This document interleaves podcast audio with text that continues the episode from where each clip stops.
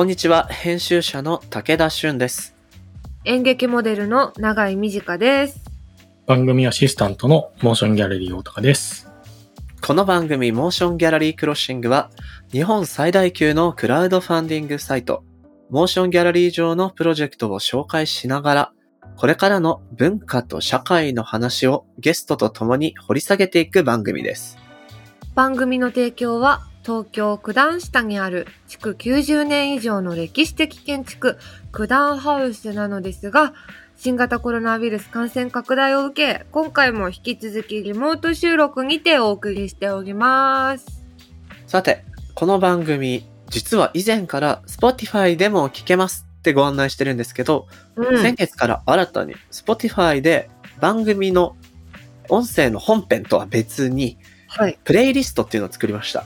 うんで、。そこには最新のエピソードを放り込んであるのと、それに加えて、その回出演いただいたゲストの方、そして僕と永井さん、パーソナリティ人が選んだ楽曲も入れ込んでいく。ねえ。こういう形で更新してこっかなと思ったんですけど、うん。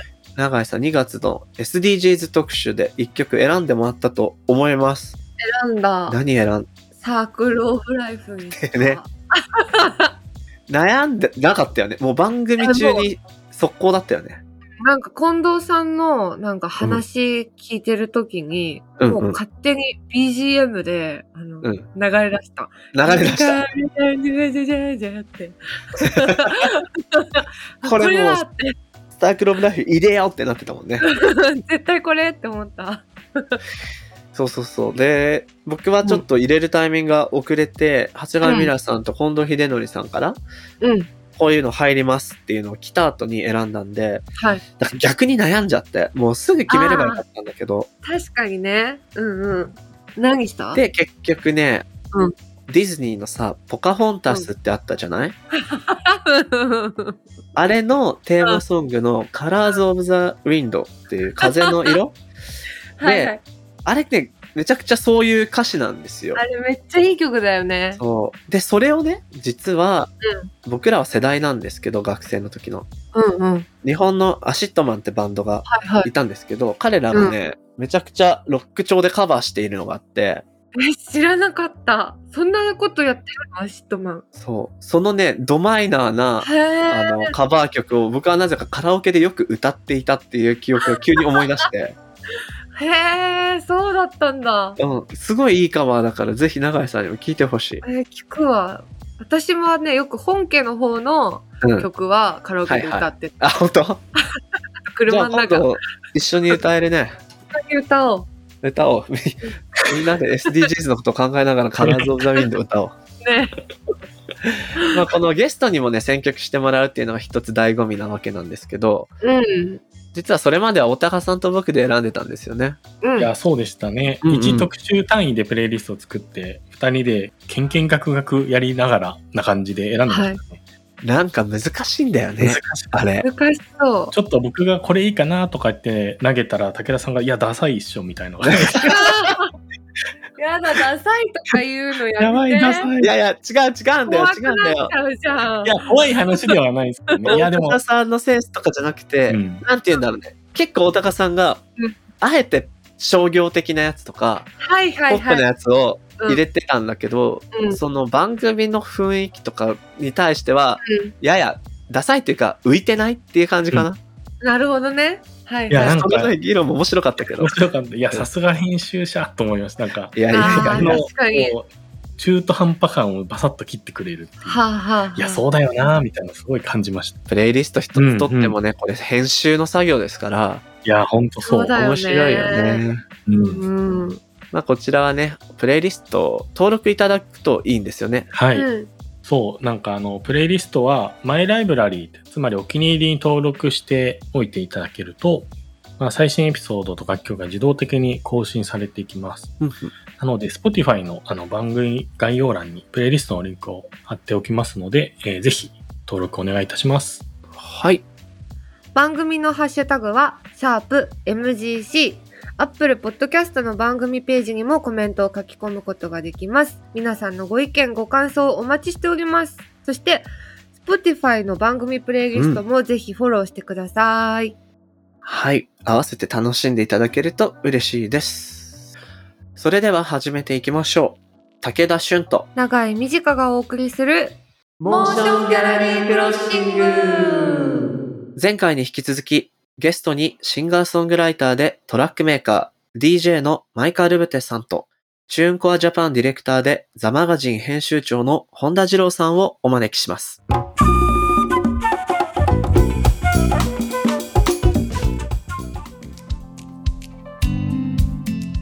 ここからは今話題になりつつある文化的なトピックを深掘りしていくディープフォーカス。前回に引き続きお招きしているゲストはシンガーソングライターでトラックメーカー DJ のマイカー・ルブテさんとチューンコアジャパンディレクターでザ・マガジン編集長の本田二郎さんです。引き続きよろしくお願いします。お願いします。さてさて、第1話、第2話では、まあこの音楽の視聴環境の変化に伴って、一体どういう違いが生まれてきてるのみたいなのをアーティスト目線、あるいはディストリビューター目線から、いろんな角度からお話をしてきました。でね、えっ、と、まずちょっと長井さんここまでなんか感想もらおうかな。どなんていうの？そのクリエイターがううん。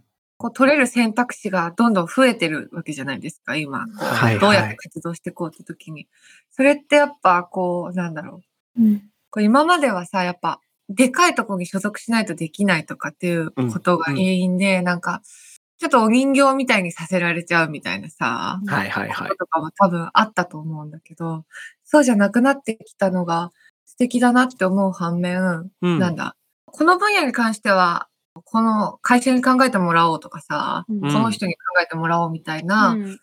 ことができなくなって、かなり自分で考えなきゃいけないことが増えた。良くも。うん悪くもというか。でそれってそうね。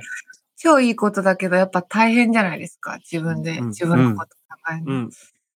で、マイカさんは、その、活動していく中で、まあなんだろう。今やることもそうだし、まあ今後どういうふうにキャリアを重ねていこうとかっていうのって、なんうんか、うん。どういうふうに考えて活動されてるのかな。はいはいはいはい。ああ、なんだろうね。何にも考えてないですね。そうだね。いいねいや、言われる、言われたらめっちゃ不安になってきたけど、なんか。いや、キャリア、うん。とりあえず、長くやりたいですね。音楽が好きなので、うんうん。聴力とか、その、体的な問題とかが出ない限りは、うんうんやっぱり音楽をずっと作りたいし、聴きたいと今思う、思ってるので、うんうん。それ以外はあんまり特に。考えてないですね。もうその長く続けるっていうことをさ、大事にできるのっていうのも、またなんか、なんていうの？個人というか、うんうん。いいチームだから考えられることっていうか、うーん。良くないチームっていう言い方だと違うけど、うんなんかやっぱ、ちょっと会社っぽくなるとさ、うんなんか売り上げのこととかをいっぱい考えなきゃいけないから、なんか、長く続けることまで気が回らなかったりするじゃん。こうはいはいはい今年売り上げをこれだけ上げましょうみたいな。うんうん。なんか、今年1億稼いだからってさ、来年も続けられる心かどうかって全然違う話なのに、うんうんうんうん。なるほど。続けることを考えられるチームなのはとても素敵だなって思う。そうだね。なんかこう、続けるっていうことに、アーティストが目線を向けられる状況にあるチームが今、あるっていうことの裏返しのような気もするんですけど、うんなんだろう、前回の話を引き継ぐと、後半部にその二郎さんがお話ししてた、今はいろんなツールがあるから、それをモジュールのように組み合わせて、どうそのアーティストにとっていい使い方をできるか。そういうところが一つチーム作りとしても重要だな、みたいなお話があったと思うんですけど、そうだな。マイカさんはだから今、インディーのアーティストとしてやってるわけで、は今どういうチーム体制になってるか、みたいなのところから聞いてみてもいいです？そうですね。その、本当それこそ、本田さんに取材していただいたうんザ・マガジンの記事に、すすごくその辺のことが細かく書いてあるので、もしうんうん。よければこの、あの、放送聞いてくださってる方にも見てみてもらいたいなと思うんですけど、結構シンプルで、まあ自分と、あとマネージャーがいて、で、えっ、と、いろいろサポート、アシストしてくれるスタッフが2人うんうん。いるような感じで、だからまあ4人、3、4人 ?4 人とか、まあその、やることによって、えっ、と、編成はちょっと変わるんですけど、うん。4人ぐらいのチームで動いてますね、今。自分を入れて。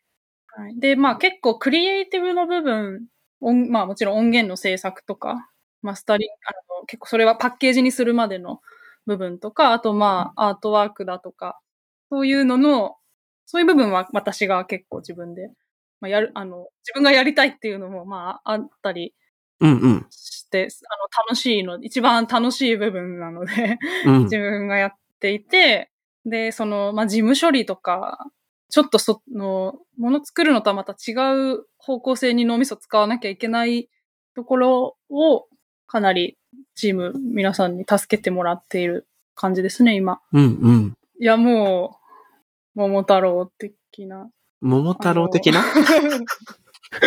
もう本当に、あの、よう、君手伝ってくれよ、つって、ああ、いいけど、みたいな。それで、なんか、これじゃあ、ちょっと人足りないね、みたいな。もう一人おらんか、みたいな。ちょっとうじゃあ、んうん。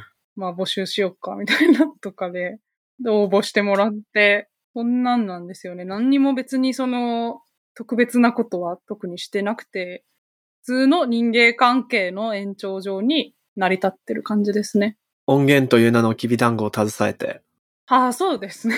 あの、大前提として、やっぱり、あの、そのきび団子をうん。食べたいか、なんかこう、私こういう団子作ってるけど、うん。これからも団子いっぱい作るけど、どうですか？みたいなところから始まって、それが別にその、そんなきび団子別に俺は興味ないってなったら、そこまでなんで。うんうんうん。もう私は団子屋なんで。はいはいはい。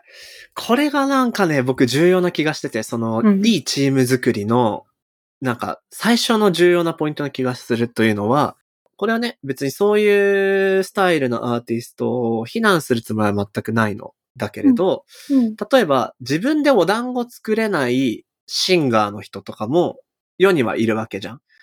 で、そういう人って、要は、君声がいいねみたいな。で、おプロデューサーの大人の人が、こういう団子とか君多分売ったらめちゃくちゃ合うから、君に僕が特別なお団子作ってあげるから、ちょっと来なよみたいな。そういうパターンもあるわけじゃん。で、これってどっちかというと、既存の、えっと、CD を売っていた時代の音楽ビジネスには、マッチする体制だったと思うの。要は、うんスターを作っていくみたいな。業界が、うん。大人たちが。うん。まあ、アイドルとかもそういうものの一つと言えるかもね。うん。だけど、それって、やっぱり強固なブランディングとか、ストーリー作りとか、マーケティングみたいなものがないと、スターが人為的には作れないじゃん。でもこの今のこうサブスクかけるチューンコア的な環境の中だと、そういうチーム作りだと、あまりマッチしないような雰囲気をなんか感じるんですけど、うん。アーティスト自身がお団子売りの方がマッチするような気がしてて、なんかこれはなんでそう思うのかがちょっと今自分はふわっとしてるかわかんないんですけど、ジローさん、この話、はい。うなずけますか？今、あの、アーティストの方もなんか、うん。活動のゴールって人それぞれだとああなるほど言いますし、うん。まあ、水香さんも前香さんも多分、引退って、なんか、アーティストとか、お芝居とかってないじゃないですか。なんか、表現はずっとできるし。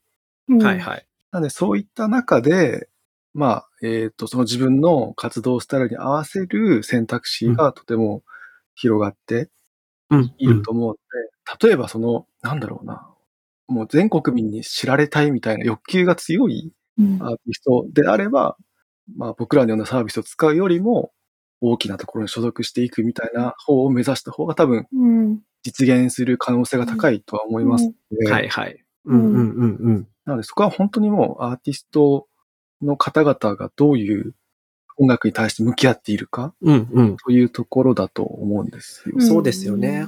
アーティスト自身がゴールとか、まあゴールを持つっていうのは、おそらく自分自身が表現者としてどういうストーリーを編んでいくか、みたいなことだと思うんですけど、それを持ってるかどうかが、すごく逆に問われる時代になってる気がする。特にインディーズの人たちっていうのはね。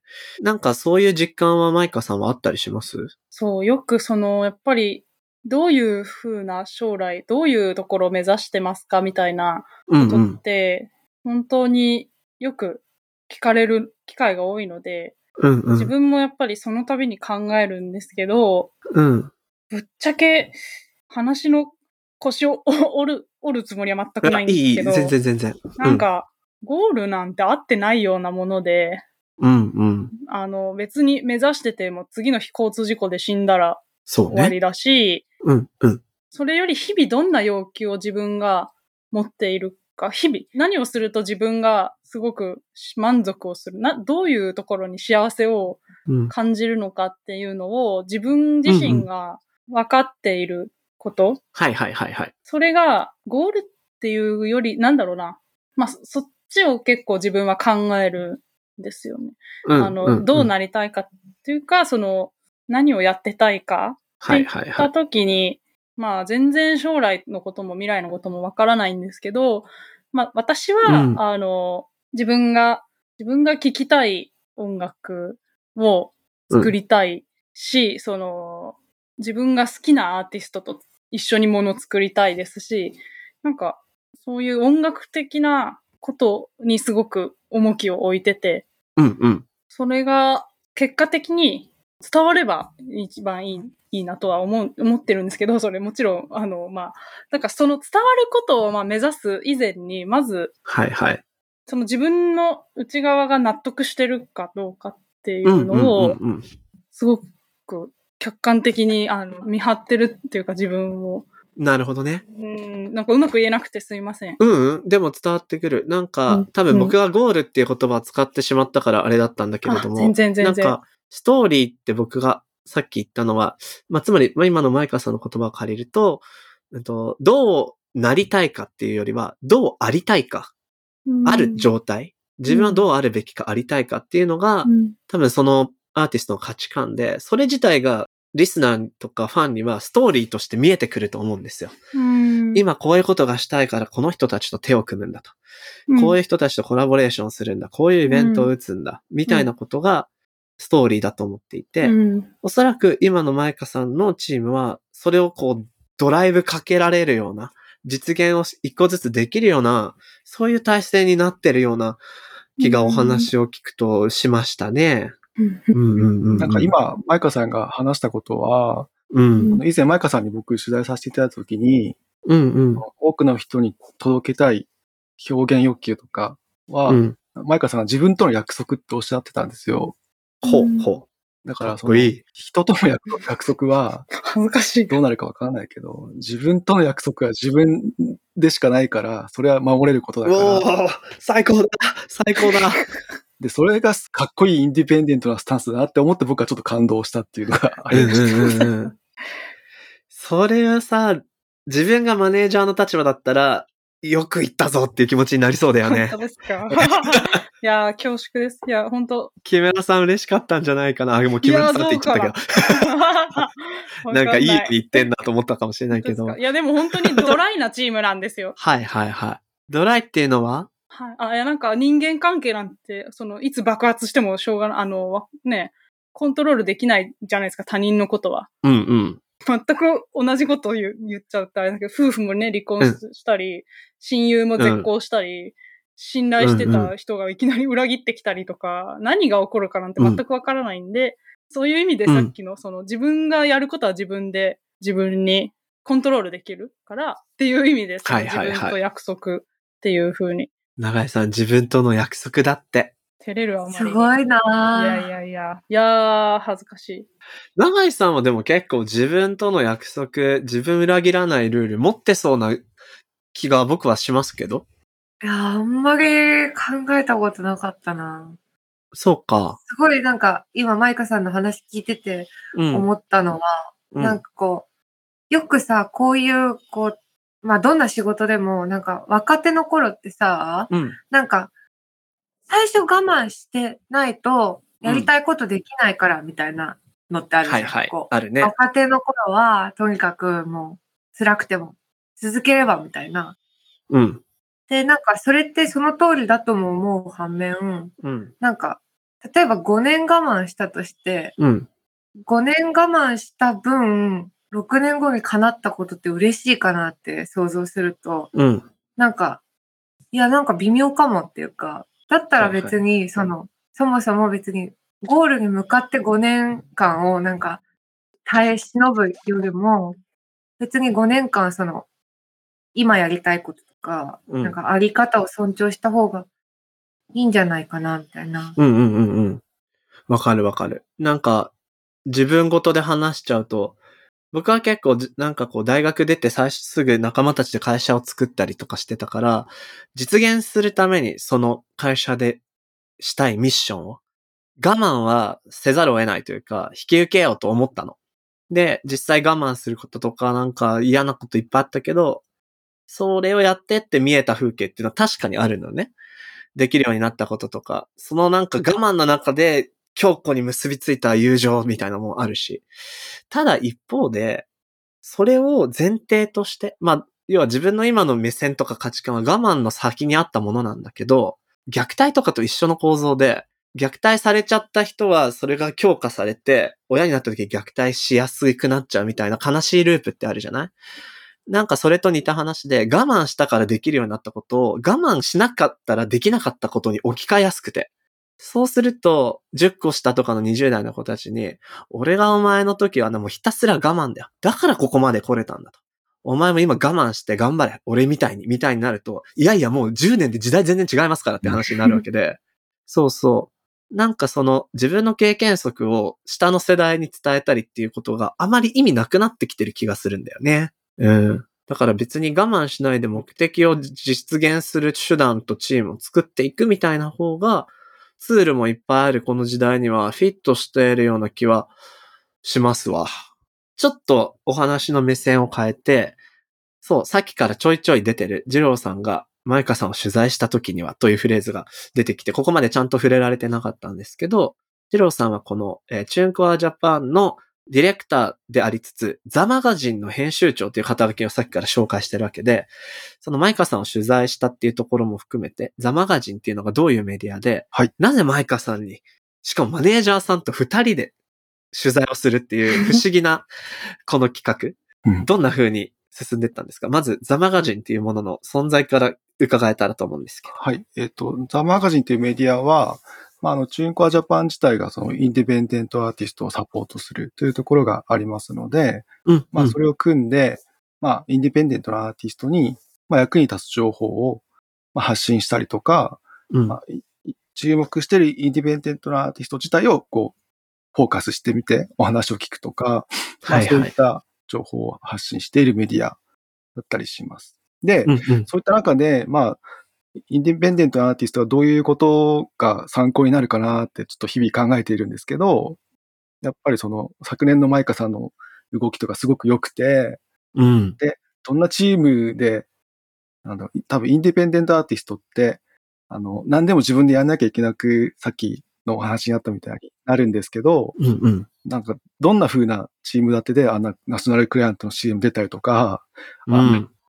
こう、スマートな楽曲ができるんだろうっていうのにすごく興味があって、多分、で、多分その話は、他のアーティストにも参考になるだろうなと思って、はいはい。なんで、まあ、普通のアーティストインタビューっていうわけじゃなく、その、チーム、マイカさんとマネージャーの方も含めて、一緒に話を聞いてみようと思った次第。なるほど、なるほど。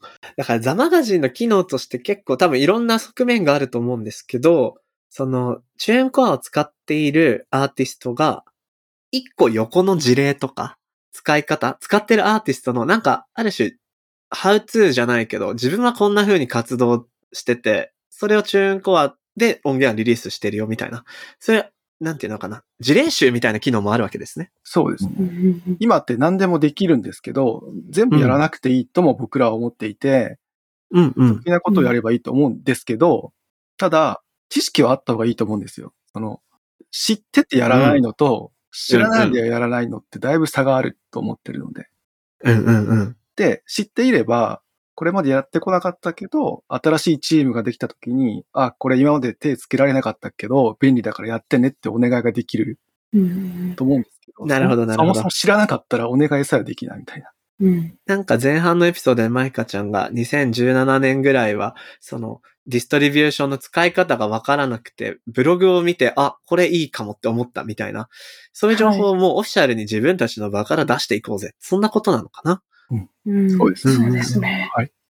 まあ、そんなな媒体の役割もあっての、ちょっと不思議な取材の、あの、依頼だったと思うんですけど、マイカちゃん的にはどうでした？ああ、すごく楽しかったですね。あの、うん。誰かしらの役に立つ話ができたうんというふんうに思っています。なんかすごくその、実用的な結構生々しい、おなんか金、お金、金の話とかも してるんで、ふ、普通、あんまりないじゃないですか。なんかその、ないない。ねえ、みんな避けたがるような話題もなんかすごく赤裸々に話しまし、話せたし、でも、そう、だからすごい、あの、ハウツー的な、うんうん。本当にそういう記事を本田さんが丁寧に作ってくださって、一度とても感謝しています。なんかね、メディアの側もやっぱりアーティストに話を聞きたいって思うと、今までのこう、業界の慣習的には、リリースのタイミングで、今回の作品のコンセプトは、どういう状況で作詞、作曲されたんですか？ズバリ、うん。どんな人に聞いてほしいですか？これね、テンプレで、そういうタイミングの取材になるわけで、そういうタイミングの取材になると、そういう質問せざるを得ないわけで、ってなるとアーティストも、いや、その話5回目ですわ、みたいな気持ちに絶対なってるなっていうことはわかるんですよ。うん。だからなんかそういう違う角度での話っていうのが、もっと出てくると、なんかメディアのあり方も面白いよね、とか思ったりする。長井さんはそういう取材とかってどんな風な感覚で受けてる？取材は、なんだろうな。でも、なんか、ゆっくり喋れるじゃないですか。こう、テレビとかラジオと比べて。で、うんうん。なんか、だから、できるだけ、ちゃんと恥ずかしいことを話そうって思う。ああ、なるほ。ど。あの、それこそこう、なんか、スタイリッシュに仕上げられたくないみたいなはいはいはい、気持ちが働いて、うん。あそういう生々しい失敗の話とか、うそれん。こそお金の話とかうん。も大事だよね。したいなって思いますね、やっぱ。なんか物を作って生きていくときに、やっぱりお金の話、どうしてもつきまとうし、うん、なんかそういう部分は僕もっと自分も聞きたいし、話をいろんな人でしたいななんていうのを最近思ったりするんですが、そうだな、その、まさにその、面白い事例として、二郎さんは、マイカさんとマネージャー木村さんのさ対談という形で記事を作ったわけですけど、まあ、そのチームの作り方とか、モジュールとしてのいろんなツールの使い方がすごく上手だなと思ったからこその取材依頼だったと思うんですが、はい。そのザマガジンを通してでもいいですし、個人的に見てる中で、こういう新しい音楽環境にフィットして素敵なクリエイティブやっているようなアーティストとか、うんいい事例って他にもあったりするんですか？これはね、聞いてくれてるインディアーティストの人とかにもね、すなんか参考になる話な気がするんだよね。確かに。うん。こ個人的にはもう皆さん素晴らしい活動をしてるなっていう、なんですけど、いや、本当に僕、あの、音楽を作る行為は素晴らしいことだと思う。まあ、自分もやってましたから、うんうん。思うんですけど、まあ、あえてちょっと言うなら、あの、ドド君っていうラ、ドドさんっていうラッパーが。いらっしゃいまし好きて、好き。で、彼はその、リリックを書くところからビートを作るところからミックスマスタリング、うん。あとミュージックビデオを作るのももうほとんど自分たちでそうかそうやっか。てるんですよね。で、そういった中で、結構こうココンスタントにやって、まあうん収益も多分上がってきたんだと思うんですけど、まあうんなんか、うん。自動車整備の学校に通って内定をもらっていたけれども、うん。そのコツコツした活動が実って、まあちょっと見通せる部分ができたんだと思うんですけど、まあその内定を断って、まあ今後アーティストとして一本でやっていける時になっおー。わあ、そうだったんだ。はい。まさに自分の活動だけで生きていく術っていうものを、こういう環境をうまく利用して作り上げた、ほやほやっていう事例なわけですね。そうですね。で、多分その大部分、多分配信の収益が支えてる部分が多いとは聞いていますけれども。なるほどなすごいなマイカさんがリミックスを手掛けたアメリカのシンガーソングライター、マーク・ダイヤモンドの楽曲、ハートブレーカー・マイカ・ルブっていうリミックスが3月3日にリリースされます。また、本田さんからは、チューンコアジャパン、そしてザ・マガジンをぜひチェックしてくださいとのことです。それでは、ひとまず、マイカさん、ジローさん、ありがとうございました。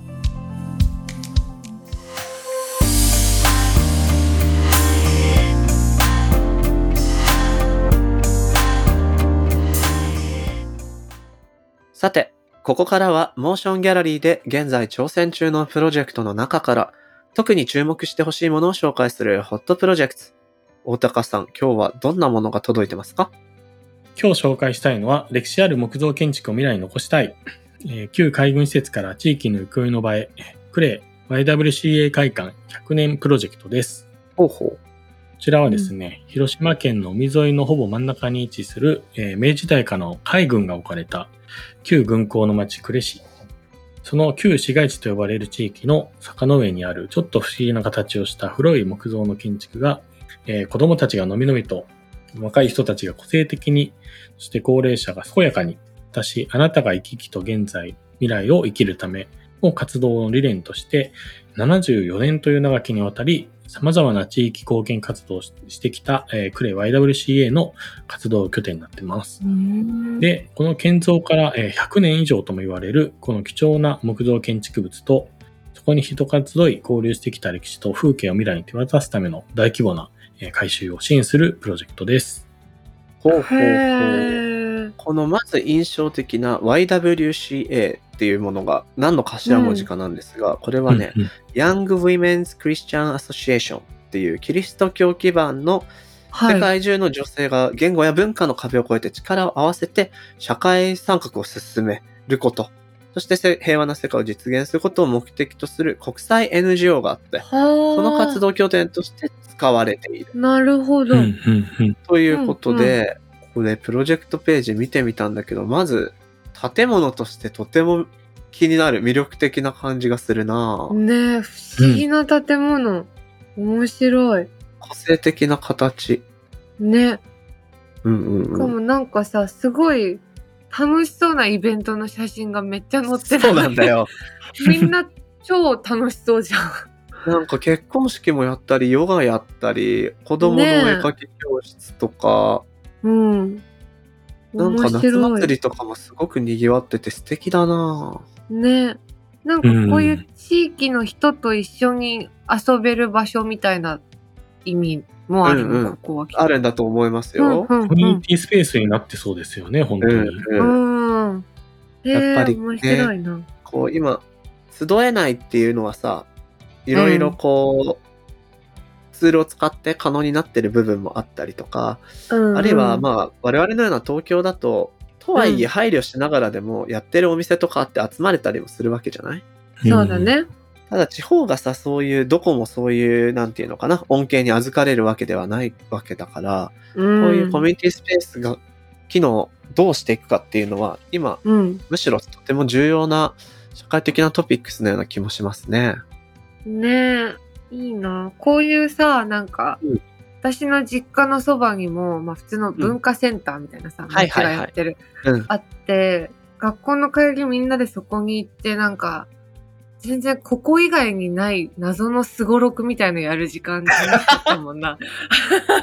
ない？なんかこういうとこあ、わかるわさ、かるわかる。なん、何このゲームみたいなさ。知らないやつね。そう。ちょっと前のだったり、ずっとそこにあったりするやつだから、子そうそう供としてはあんまり知らないんだけど、うん。ただそういう子供の時のさ、いつもとは違う、ううん。ーんと場所で過ごした、もう大したことない思い出よ。なんか謎に覚えてる。うん。やけにね、やっぱ面白い思い出として覚えてるもんな。そうだよね。うん。えーこのクレ YWCA では3月と4月に建物や周辺の歴史についてのオンラインイベントも開催する予定とのことで、興味がある方はぜひクレ YWCA の Facebook ページをご覧ください。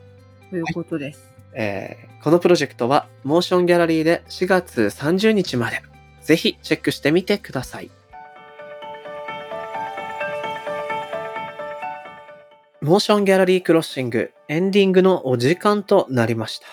3話目終わりましたが、長井さん、どうでした、うんなんか、うん。その、きびだんご作ってるんですっていうやつ桃太郎システムですって なんかやっぱさ、その、もう、仕事ができるとかさ、なんか何ができる、できないとか以前に、もうやっぱ、うんどんだけ私のこと好きかってことじゃん。やっぱさ、そうよね。誰とやるかって考えてうん。う。うんん。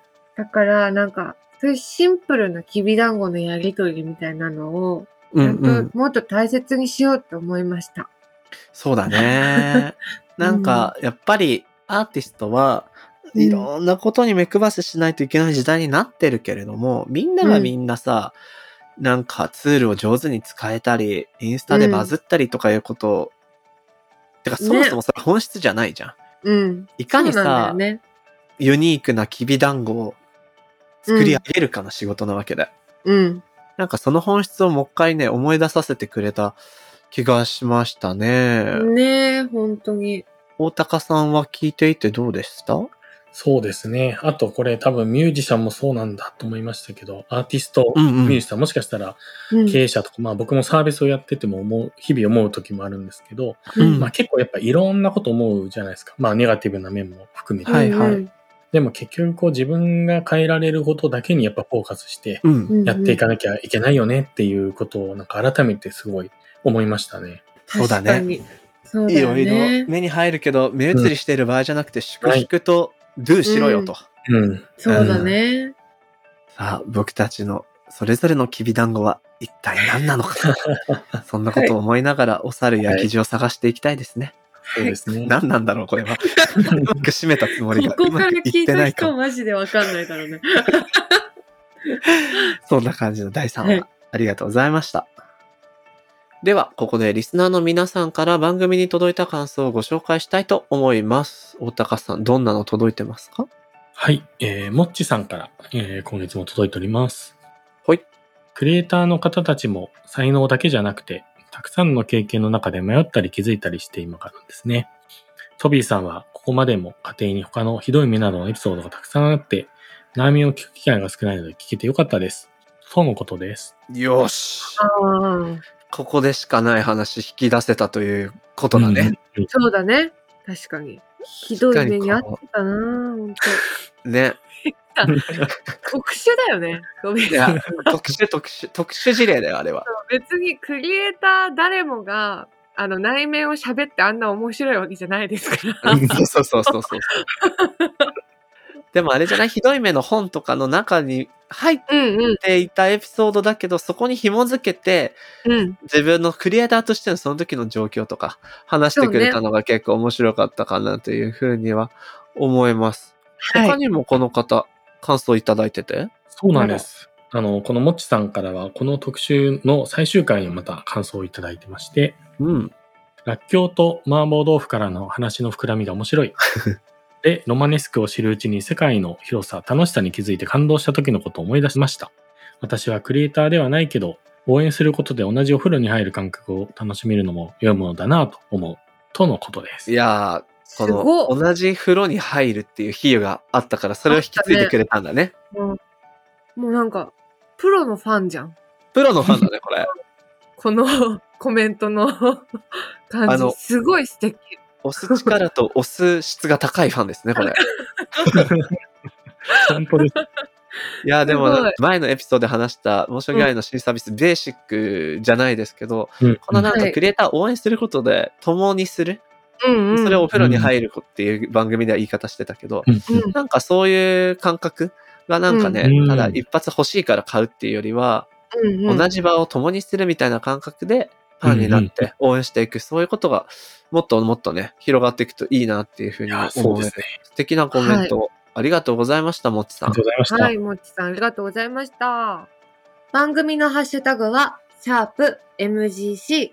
そして、アップルのポッドキャストのコメントでも、ご意見ご感想お待ちしています。はい。さて、次回も引き続きゲストに、シンガーソングライターでトラックメーカー、DJ のマイカ・ルブテさんと、 TuneCore Japan ディレクターで THE MAGAZINE 編集長の本田二郎さんをお迎えし、インディーミュージックの現在地をテーマにお話を伺っていきます。 MOTION GALLERY、そして九段ハウスの提供でお届けしてきた MOTION GALLERY CROSSING。お相手は武田俊と、長い短でした。また次回お会いしましょう。バイバーイ。バイバーイ。